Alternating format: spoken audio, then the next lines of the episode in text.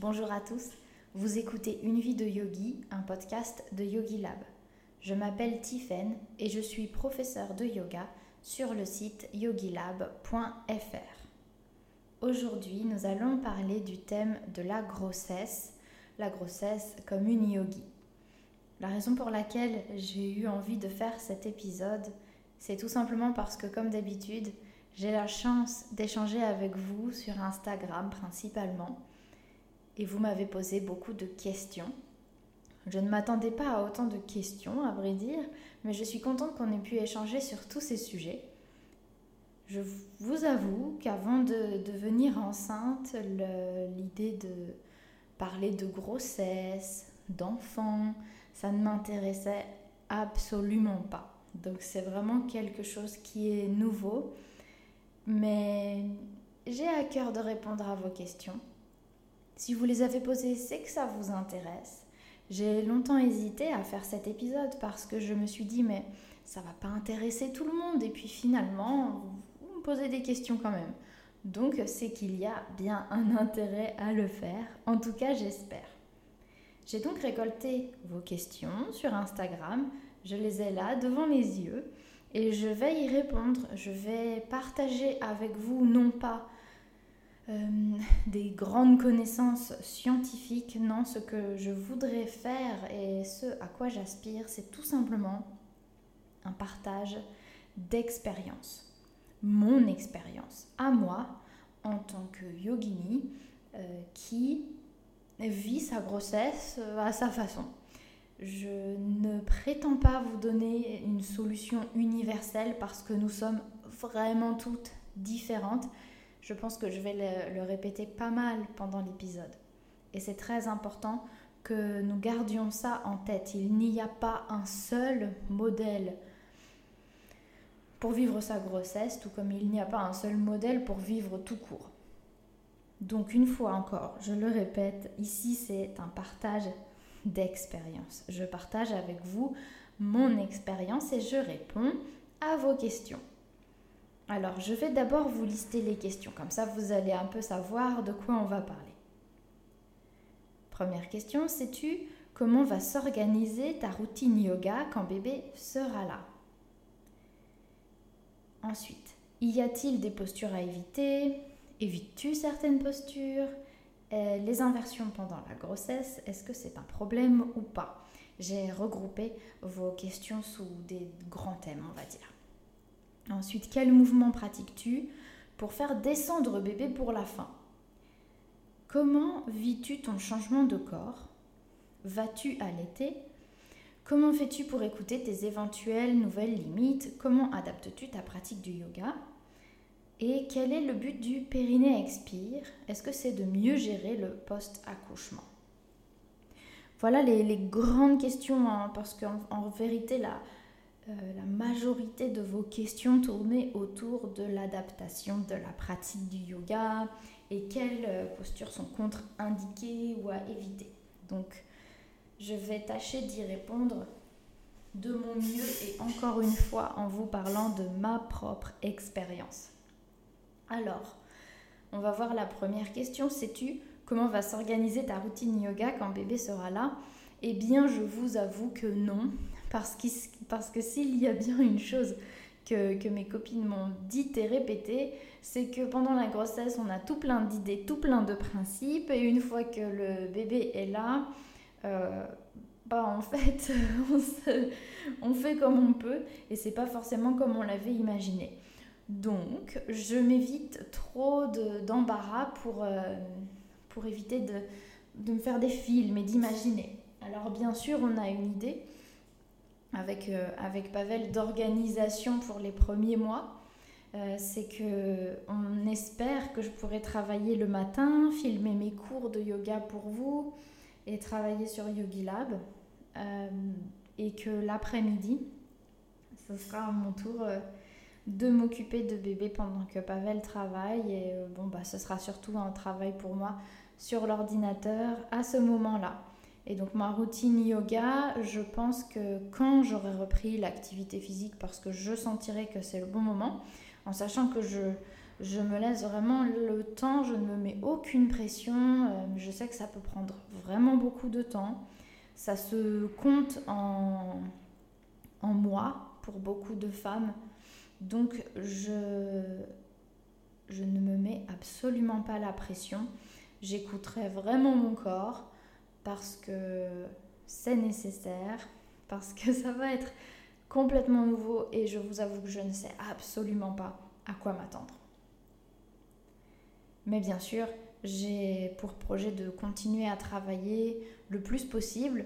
Après, j'ai euh, la chance, on va dire, que l'accouchement soit prévu pendant les grandes vacances, juste au début des grandes vacances.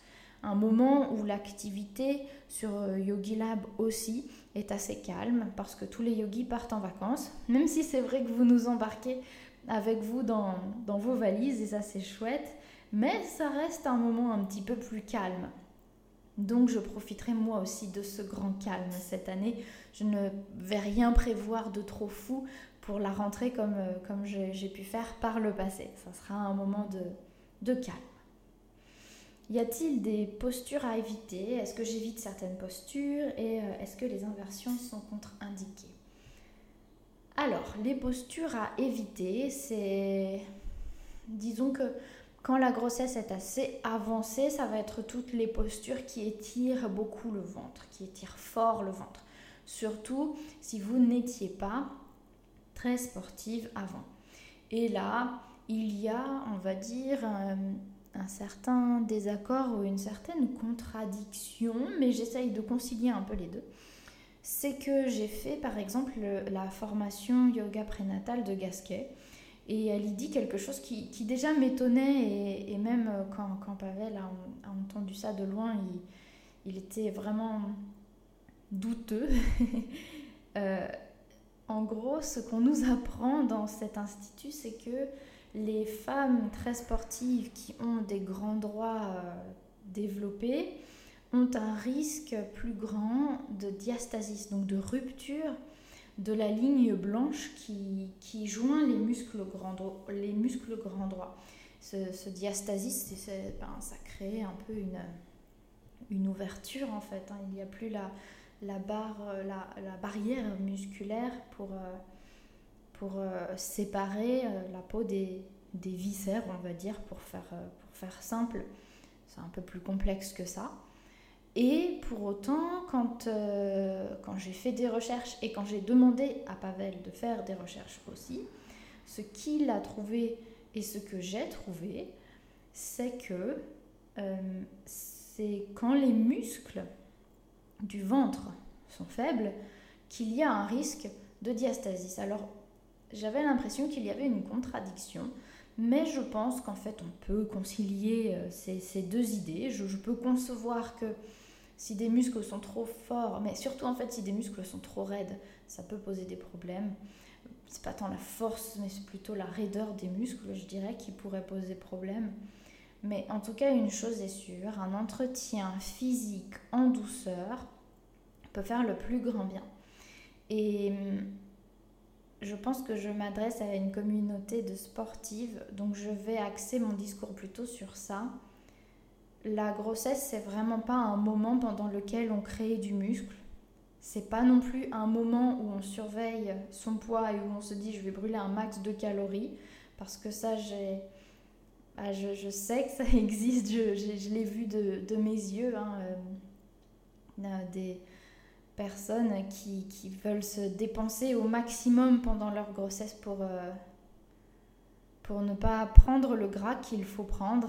Et c'est, je pense que c'est dommageable pour le corps, pour, euh, pour le bien-être psychologique aussi. Donc, je vous dirais, la grossesse, c'est un moment où on ralentit. Pour autant, c'est pas un moment où on s'affale dans le canapé et où on ne fait rien. C'est bien de bouger et on adapte nos postures parce que l'engagement musculaire dans le ventre n'est pas le même. Une de vos questions, la dernière, c'est le périnée expire. Donc là, je vous expliquerai exactement en fait euh, comment ça fonctionne et comment on engage les muscles du ventre pour protéger justement de cette fameuse rupture de la ligne blanche au centre du ventre. Est-ce que les inversions pendant la grossesse sont un problème ou pas? La réponse est euh, en fait que ça dépend. Ça dépend de votre pratique avant la grossesse. Est-ce qu'avant la grossesse, vous les faisiez et vous les maîtrisiez au top? Ou est-ce qu'avant la grossesse, ben, vous étiez encore dans l'apprentissage de ces inversions? Pour ma part, ça fait un moment que je pratique le yoga, ça fait un moment que je fais des inversions. Donc au début de la grossesse, je les faisais encore. Je sentais que mon ventre, grâce euh, à une bonne respiration, pouvait maintenir je, sentais que, mon corps n'était pas encore trop euh, souple pour que ça ne tienne plus et que la force était encore là. La, perte musculaire n'était pas trop grande. Je me sentais en sécurité tout simplement dans mes inversions. Donc je les faisais. Maintenant, je ressens une grande perte musculaire, moins de stabilité dans les, dans les articulations. Je ressens le poids de mon corps qui est plus grand. Donc je me suis essayé à un petit euh, headstand euh, rapidement récemment et je ne le sentais pas. Donc en fait, les inversions, si vous le sentez, si vous les pratiquiez avant, si vous ne les pratiquiez pas avant régulièrement et de façon totalement maîtrisée, alors euh, on oublie pour l'instant ça ne sert à rien de forcer quoi que ce soit. Alors, ensuite, quel mouvement pratiques-tu pour faire descendre bébé pour la fin? Alors là, euh, ben moi je pratique rien pour l'instant, c'est pas le moment. Mais euh, une fois encore, il n'y a pas un mouvement universel parce que nous sommes toutes différentes. Ça dépend de comment le bébé est placé, ça dépend de la forme du bassin, des hanches, de leur largeur, ça dépend de tellement de paramètres qu'en fait, je pense que la réponse, c'est plus euh, ben, que, que, le mouvement adapté sera le mouvement que, comme ça, en vous libérant du mental, vous, vous aurez envie de faire. Donc, par exemple, sur les, les grandes balles, les medicine balls, euh, je sais que beaucoup de femmes aiment bien s'asseoir dessus et faire des mouvements avec le bassin, de droite à gauche, d'avant en arrière, de bouger le bassin en fait, de faire des cercles, des mouvements circulaires. Euh, il y a aussi un point important, et ça je ne vais pas trop élaborer parce que je vous en parle avec Anne, qui est sage-femme, dans la série qu'on a filmée et qui est sur Yogi Lab. Euh, et en gros, c'est la notion de nutation et de contre-nutation. C'est quelque chose qu'on pratique aussi dans les cours de yoga prénatal avec moi. Je vous, euh, je vous les enseigne pour vous aider. La contre-nutation et la nutation sont deux façons de placer les os du bassin qui vont intervenir à des moments différents pendant le travail, justement pendant la descente de bébé. Donc ce sont des mouvements qui peuvent être intéressants pour vous à maîtriser et je vous conseille pour ça de faire du yoga avec moi sur Yogi Lab, le yoga prénatal et de regarder nos vidéos avec Anne parce que hum, vous expliquer ça sur, euh, par le biais d'un podcast pour moi c'est un vrai défi. Euh, l'oral c'est pas trop mon truc. Moi j'aime bien montrer, dessiner ou faire, montrer. Donc c'est pour ça que mon truc, c'est les vidéos. C'est là que je peux au mieux vous montrer les choses et je vous explique avec Anne ce qu'est la nutation et la contre-nutation. En bref, c'est euh, le placement du bassin pour ouvrir le haut du bassin et le placement du bassin pour ouvrir le bas du bassin au moment, euh, au dernier dernier moment avant l'expulsion, comme on dit, du bébé. Alors, comment vis-tu ton changement de corps? Alors, la grande question, c'était difficile au départ, parce que ce qui est drôle, c'est que tout de suite, dès que j'ai su que j'étais enceinte, et je l'ai su vraiment très tôt, parce que j'avais déjà été enceinte et j'avais fait une fausse couche à, trois mois, donc euh, bah, j'ai ressenti exactement les mêmes choses dans mon corps. Et euh, en deux semaines, je, savais déjà que, j'étais enceinte et le corps a, tout de suite changé, les hanches se sont tout de suite élargies, euh, le ventre est devenu différent. C'était vraiment quelque chose de soudain. Et au début, ça a été assez compliqué parce que assez vite, je ne pouvais pas trop mettre mes vêtements habituels. Je me sentais vraiment pas bien dedans, trop serré. Euh, j'avais un peu de nausée, mais pas beaucoup. J'avais surtout tout le temps envie de manger du fromage. Bon, euh, le régime vegan, je l'ai un peu euh, laissé de côté, mais ça a été difficile aussi parce que, bah parce que ça remet en question un peu nos valeurs. Mais le truc, c'est que quand on a envie de rien à part ça et qu'on sait que c'est pas le moment de, de, de, réduire l'apport calorique, bah, on y va quoi. Alors bien sûr, je faisais les meilleurs choix possibles avec euh, petits producteurs. Euh, et en même temps, ce qu'on nous conseille pendant la grossesse, si on veut manger du fromage, bah, c'est que c'est du fromage industriel pour éviter euh, tout ce qui est bactéries. Donc, bon, ça a été un petit peu compliqué au début, le corps, parce que j'étais très fatiguée. je n'ai pas pu aller au crossfit, donc je marchais mais il fallait que je fasse pas trop non plus. Et puis le poids en plus, je l'ai senti assez rapidement. Mais en même temps, je me disais que bah, c'était pour la bonne cause. Ça n'a... J'ai eu la chance de, d'accepter ça en me disant c'est pour la bonne cause. Mais je sais que ça peut être une vraie lutte. Euh, pour, certaines femmes parce que ça, on a beaucoup, beaucoup échangé dessus. Je crois que c'est la première fois d'ailleurs sur Instagram que je reçois autant de réponses euh, dans le petit questionnaire, dans la petite case en story question. J'ai reçu mais plusieurs centaines de réponses, euh, de témoignages. Vous partagez vos expériences sur, sur votre poids. Alors c'était court hein, parce qu'on ne peut pas répondre très longuement dans ces, dans ces cases. Mais c'est incroyable de voir le nombre de personnes qui, qui luttent avec ça. Mais il y avait aussi des réponses que j'ai beaucoup aimé lire parce que vous étiez un peu dans cette dynamique de oui, euh, j'ai pris du poids, mais c'est le seul moment de ma vie où je peux euh, prendre du poids euh, et me sentir bien parce que c'est pour la bonne cause. Donc, pourquoi s'embêter? Et c'est vrai. Je pense que vous avez entièrement raison. La prise de poids en l'occurrence, elle est normale. La seule euh, configuration éventuellement dans laquelle il serait normal de ne pas en prendre beaucoup, c'est si vous êtes euh, en obésité. Là, effectivement, il se peut que la prise de poids soit euh, de presque zéro, et tant mieux dans un sens pour, la, santé du, du, bébé, même si encore une fois, on ne peut pas généraliser, hein. pas du tout.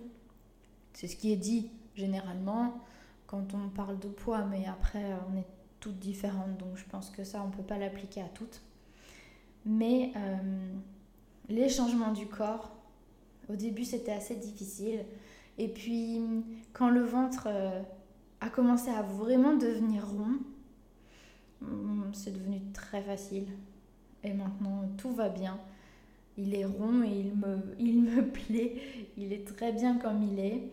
Euh, le principal euh, pour moi, après, surtout après euh, les expériences du passé, bah, c'est d'avoir un bébé en bonne santé et d'être en bonne santé. Est-ce que je vais allaiter? Une fois encore, je n'ai pas envie de me faire des idées et d'avoir des plans trop concrets. Et je me dis que ça, je le verrai au moment de la rencontre avec bébé. Aucune pression. Ça sera euh, une décision à deux. On va dire ça comme ça. Je ne vais pas décider et euh, on verra comment ça se passe au moment de l'arrivée de bébé. Comment fais-tu pour écouter tes éventuelles nouvelles limites? Comment adaptes-tu ta pratique du yoga? Alors, pour tout vous dire, euh, Euh, je crois que c'était pendant le quatrième ou cinquième mois. J'ai eu des, saignements de nez, mais vraiment euh, astronomiques, où les mouchoirs ne suffisaient plus. Il m'a fallu mettre un bol sous mon nez tellement ça saignait. J'ai perdu énormément de sang et, euh, et ça a causé, ben, s'en doute, hein, une grosse anémie en, en, fer, moins de globules rouges et toutes les choses toutes les choses que je suis censée avoir, ça, ça a grandement diminué, donc euh, ça m'a énormément affaibli. J'ai fait beaucoup, beaucoup de malaise aussi à cause de ça. Euh, la tête qui tourne, donc euh, j'ai adapté très vite parce qu'en fait, pas le choix. Et comment j'écoute mes nouvelles limites bah, Tout simplement parce que je décide plus que pour moi. Autant avant, j'aurais pu me forcer, me pousser. Maintenant, hors de question de faire ça. Euh, je ne décide pas que pour moi. Et après, on est toutes différentes parce que je sais que certaines femmes vont dire non, mais on garde notre libre arbitre. C'est pas parce qu'on est enceinte qu'on est dépossédé de notre liberté. Et je suis tout à fait d'accord avec ça. Simplement, à mes yeux, j'ai une nouvelle responsabilité à partir du moment où je tombe enceinte, où je savais que ça pouvait arriver, où c'est arrivé, j'ai cette responsabilité nouvelle, je ne décide pas que pour moi. Donc toutes les fois où j'aurais pu par le passé me forcer, eh bien là, ça me paraît personnellement totalement déraisonnable parce que je ne décide pas que pour moi. C'est un peu comme si j'avais une, une nouvelle euh, responsabilité, c'est ça. Hein. Euh, notre responsabilité en tant que parent, elle, elle commence euh, avant que le bébé sorte de toute façon. Donc mes décisions n'affectant plus moi uniquement, il a fallu adapter. Je pense que c'est tout à fait normal. Donc je n'ai aucune difficulté à écouter mes nouvelles limites, à ne pas faire de sport parce que je, franchement, euh, bon bah j'en fais pas, mais alors la perte musculaire par contre c'est assez impressionnant. Mais bon, hein, c'est comme ça, c'était euh, de toute façon prévu. Euh, et la pratique du yoga, eh bien en fait, je l'adapte aussi tout en douceur parce qu'en plus, je suis un peu devenue hyper laxe, surtout au niveau des coudes. Donc, j'adapte en allant pas trop loin. J'adapte en m'écoutant. Si je sens que j'ai de l'énergie, j'y vais. Mais souvent, il faut y aller en douceur et j'y vais en douceur, tout simplement c'est un moment qui est temporaire. Alors si vous avez des difficultés à, ralentir justement, ou si vous avez des difficultés au contraire à bouger parce que vous avez peur, il y a vraiment les deux en fait qui, qui peuvent arriver. Eh bien dites-vous que c'est totalement temporaire, qu'un peu de mouvement à raisonner, hein, pas euh, une marche de, de, deux heures complètement effrénée. Euh, à marcher comme une folle. Non, non. Une séance de yoga de 25-30 minutes en douceur pour vous étirer, c'est très bien, c'est bénéfique si vous sentez que vous avez l'énergie. Et même une séance qui booste un petit peu plus, une séance qui va faire battre un petit peu plus le cœur, pas trop non plus. Mais le fait de bouger et de se dépenser, c'est important. Euh, le fait de, marcher, c'est important aussi, ça fait du bien. Mais une fois encore, euh, on n'est pas dans la marche euh, ultra sportive qu'on peut faire en temps normal. Non, pas du tout. C'est un moment exceptionnel et temporaire. Donc à mes yeux, mais c'est encore une fois ma perception des choses, eh bien on adapte. Et la dernière question, quel est le but du périnée expire? Est-ce que c'est de mieux gérer le post-accouchement? Alors oui et non, pas vraiment. Alors, qu'est-ce que c'est déjà le périnée expire? Parce que peut-être que certaines qui écoutent ne connaissent pas. Le périnée expire, c'est un, une notion euh, qu'on nous enseigne notamment en yoga prénatal, mais surtout dans l'Institut de Gasquet.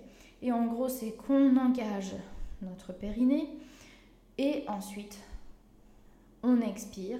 Donc le périnée n'est pas tout le temps engagé, il est engagé sur l'expiration ou au début de l'expiration pour initier un mouvement, que ce soit un mouvement de renforcement ou euh, un mouvement d'ouverture de, la cage thoracique, d'étirement du ventre, d'étirements légers du ventre. L'idée, en gros, c'est que grâce à l'engagement du périnée et à l'expiration, on a un muscle qui nous sert de gaine, de ceinture. C'est le transverse. Et ce muscle-là, il est sous les grands droits, euh, donc un muscle un peu plus profond. Et l'idée, c'est que en l'engageant, on contient les viscères et donc au niveau des grands droits, on a un engagement qui est moindre. Un mauvais, mauvais entraînement des grands droits, c'est quand on, fait la planche euh, un peu en mode euh, crunch sans vraiment contenir les viscères en engageant nos muscles profonds. Donc le périnée expire aide à l'engagement des muscles profonds. Avec le gros ventre, vous vous doutez bien que c'est bien de maintenir un petit peu tout ça. Donc c'est un petit peu pour ça qu'on a l'intérêt du périnée expire. Alors par contre, le truc, c'est que si vous êtes sportif, si vous pratiquez beaucoup le yoga, euh, vous n'avez pas besoin d'engager tout le temps votre périnée quand vous expirez pour bouger. C'est une notion qui est très très bien quand on a affaire à des personnes qui n'ont pas l'habitude de bouger, qui ne sont pas très sportives et qui ont effectivement besoin d'entretenir leurs leur euh, muscles abdominaux. Mais euh, pour engager ce, ce, muscle transverse, on n'est pas obligé d'engager le périnée. Euh, c'est une chose. C'est bien de, de, le faire parce que de toute façon, là, en, faisant ça, on n'est pas dans un renforcement du périnée, pas du tout, c'est pas le but. C'est plus une façon en fait de, tout contenir en partant du bas pour que tout remonte plutôt que, que tout redescende. Parce que si on exerce une pression trop grande sur les muscles du ventre euh, sans contenir, sans maintenir, euh, souvent ce qui est pris comme exemple, c'est le tube de dentifrice. vous savez, il y a ceux qui poussent le dentifrice en partant bien du bas, méticuleusement, et qui font remonter la pâte. ben, c'est ça qu'on veut. Ou alors il y a ceux qui appuient en plein milieu du tube de dentifrice et dans ce cas-là, ce qui se passe, c'est que le dentifrice il va en haut et il va aussi en bas. Et dans ce cas, après, bah, c'est euh, la... Donc le, pire des cas, on va dire, hein, en cas de faiblesse ultime du périnée, de mauvais engagement vraiment de... Genre, je sais pas moi, faites les choses vraiment très très très très mal. Le pire du cas, c'est la ptose, donc la descente d'organes. Et, euh, et, sinon aussi, ben, ça peut causer des, des fuites urinaires effectivement, et ça c'est embêtant. C'est pas quelque chose que, que l'on souhaite, contrairement à ce qu'on pourrait croire, parce qu'il y a une mode. Alors j'espère qu'en France c'est pas pareil, mais aux États-Unis, moi ça m'avait ça vraiment euh, marqué quand j'avais vu ça. Euh, des, des crossfiteuses qui en gros si elles ne se font pas pipi dessus c'est qu'elles ne se sont pas assez données et en fait euh, non c'est pas que c'est pas que si tu ne te fais pas pipi dessus tu t'es pas assez donné c'est que, concrètement, tu as, un gros problème au niveau du périnée. Donc, euh, ça permet d'entretenir le corps, le périnée. Et pour le post-accouchement, ça peut aider, mais il faut encore une fois rester vigilante parce qu'un périnée trop lâche, euh, c'est pas ce qu'on veut, mais on veut pas non plus un périnée trop tonique. Donc l'idée, c'est pas d'être tout le temps avec le périnée contracté. Alors j'espère avoir bien répondu à vos questions. Je marche parfois un petit peu sur des œufs quand il s'agit de, l'anatomie parce que finalement je, je, sais que certaines approches, une certaine approche notamment, m'avait vraiment fait réagir quand j'ai fait ma première formation en yoga prénatal. En fait, euh, c'est assez étrange comme, euh, comme je, pense ce qui s'est passé. J'étais inscrite depuis un moment. Je devais commencer en octobre, euh, fin octobre, et un jour avant de commencer cette formation en yoga prénatal que je redoutais un peu parce que bon, après une fausse couche, parler de, parents, de, de, maman, de, de bébé, c'était pas, c'était pas trop un truc qui me remplissait de joie. Mais bon, j'étais inscrite, je, me disais, il faut que j'y aille. Et en fait, un jour avant la formation, euh, j'ai appris que, j'étais enceinte. Donc euh, c'était assez, euh, assez étrange. et en même temps, après avoir fait une fausse couche, quand on apprend qu'on est enceinte, quand j'ai appris, je vous parle de, de moi, hein, on est toutes différentes, mais pour ma part, bah oui, j'étais enceinte et c'était génial, c'était vraiment incroyable, mais en même temps, je pense que je l'avais un peu laissé de côté, cette idée. Parce que pour moi, les, trois premiers mois, vraiment, c'était euh, un vrai test et il fallait pas trop s'emballer, quoi. Donc, euh, c'était un peu de côté dans ma tête. Et j'ai fait cette formation euh, qui était très intéressante. Hein. C'est vraiment très intéressant, mais vraiment, je, je sentais qu'il y avait des informations qui n'étaient pas forcément à jour, pas forcément adaptées, beaucoup de, de dictats, d'affirmations sans vrai support, hum, beaucoup d'informations très utiles, d'une très grande valeur que je garde avec moi aujourd'hui, mais aussi quelques informations et surtout des dictats, des il faut surtout pas faire ça parce que si, parce que ça. Euh, des affirmations comme quoi, euh, enfin, sur, des, sur des risques de hernie discale qui, qui, qui paraissaient totalement improbables. Enfin, c'est, ça n'était plus en corrélation avec ce qu'on sait aujourd'hui.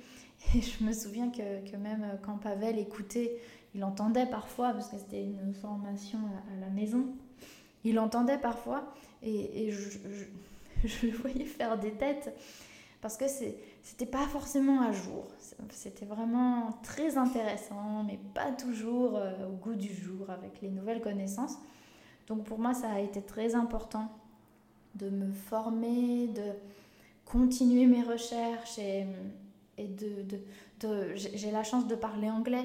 Donc quand on parle anglais, en fait, ce qui se passe, ben, c'est qu'on a accès aussi à des recherches qui ne sont pas forcément traduites en français et on s'aperçoit que qu'avec le temps qui passe, on a aussi des nouvelles découvertes, des nouvelles informations qui tombent. Comme par exemple cette histoire de rupture de la ligne blanche, muscle fort ou muscle faible. Bon, je vous laisserai euh, avec euh, votre raisonnement logique à vous décider. Mais euh, je pense qu'en fait, dans, dans tout ça, si je peux vous dire une chose, c'est vraiment d'écouter le corps et de vous laisser tranquille. Parce que c'est entre guillemets que 9 mois, c'est long 9 mois, mais ça passe tellement vite. Là, euh, j'entame le septième mois, ouais, septième mois, je crois. Et, et ça passe, mais tellement vite. C'est un moment à vous. Et ne vous épuisez pas inutilement avec des questionnements. Euh, ne, ne vous épuisez pas à barrer les signaux du corps.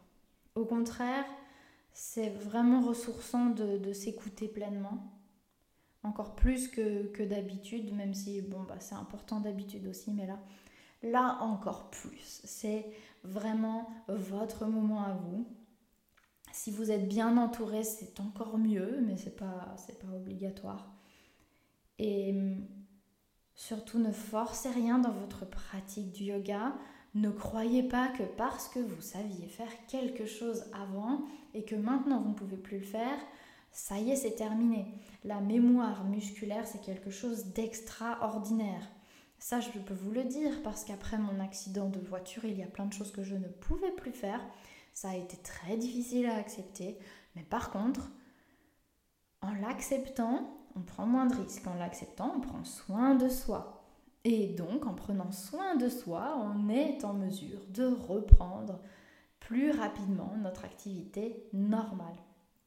Donc, c'est pas en s'épuisant ou en forçant les choses qu'on va avancer et qu'on va aider le corps. Donc, prenez soin de vous, J'essaie de, faire de mon mieux pour prendre soin de moi. J'espère que, que ces, petites, euh, ces petites réponses, on va dire, vous ont aidé. Je vais aller voir rapidement sur Instagram si j'ai oublié quelque chose.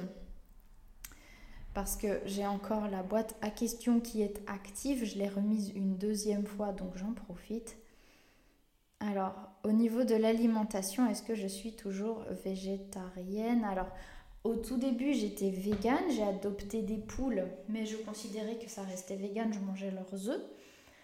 Mais pour moi, euh, c'était récolté dans, le respect des, des poulettes, mais on n'est pas là pour débattre de ça. Donc, non, je ne mange plus végétarien, tout simplement à cause de cette très très très très forte anémie dont je vous ai parlé, qui me qui m'essouffle énormément, qui me fait souvent tourner la tête. Euh, j'ai recommencé à manger de la viande. Et en fait, c'est assez étrange. Bon, alors, je devrais pas vous l'avouer, je devrais pas vous dire ça, mais je vais vous l'avouer quand même. Un jour, je suis allée nourrir mes poules, euh, comme je fais tous les jours, vous me direz. Mais sauf que là, il s'est passé quelque chose d'extrêmement étrange et très perturbant. C'est que je, pour la première fois de ma vie, je les regardais en me disant c'est de la viande. Ça pourrait être un bon morceau de viande. Je regardais euh, parce que j'en ai trois, il y en a deux qui sont de taille normale, mais il y en a une qui est bien dodue, bien grosse. Et, je me disais, ça, doit être un, bon morceau de viande. Et pour quelqu'un qui n'en mange pas depuis euh, des années et des années, je peux vous dire que c'est un peu choquant. C'est vraiment bizarre. Après ça, je me suis retrouvée à saliver à l'idée de manger un steak. Euh, encore une fois, surréaliste. Si on m'avait dit ça euh, il avant, mais, je n'y aurais jamais cru. Donc j'ai recommencé à manger de la viande parce que je, je, je, je, sais pas, je me dis que si je ressens ces besoins, c'est qu'il y en a un. Et, euh, et, comment je concilie ça avec le principe de non-violence, IMSA Bien là, c'est que j'ai tourné la non-violence vers moi. Euh, pareil, le choix de la viande, ben, je le fais euh, de mon mieux. Je ne vais pas acheter de la viande en barquette au supermarché, hors de question. Je vais euh, chez mon copain Arnaud, qui est, qui est charcutier traiteur, qui prend sa viande chez des tout petits producteurs. bref, je, je, je, je, te demande toujours le, le mieux et je sais que c'est temporaire et je sais que c'est pour la bonne cause. Je sais que c'est une question de santé. Alors, vous pouvez ne pas être d'accord avec moi. Je sais qu'il y en a beaucoup parmi vous qui ont des principes très forts. Mais là, pour moi, clairement, dans ma tête, vu que je n'avais avant aucune difficulté à ne pas manger de viande, que ça me dégoûtait même de la voir, et là, de saliver devant un steak, eh bien je me dis, il y a quelque chose, donc on agit. Euh, voilà les yogis. Je pense que ça a été dur au début pour moi. Je me disais vraiment que j'étais vraiment une mauvaise personne, que j'avais aucun principe, que, finalement, euh, à la moindre faiblesse, je, je retournais tous mes principes. Mais en fait, une fois encore, je ne suis plus la seule. Je ne suis plus la seule dans la balance. Les décisions, je ne les prends plus que pour moi. Et donc, dans le flou et dans le doute par rapport à cette question de santé, eh bien, j'ai choisi de remanger de la viande le temps de la grossesse quand j'en aurai envie. Donc c'est pas tous les jours, hein, pas du tout, bien au contraire. Mais effectivement, je, je pense que ça joue un rôle pour moi. Nous sommes toutes différentes, il faut écouter son corps, souvenez-vous. Je pense que c'est le mot de la fin, les yogis, parce que ça fait déjà 38 minutes que je blablate et je sais même pas si c'est intéressant ou pas. Je ne sais pas si ça vous aide.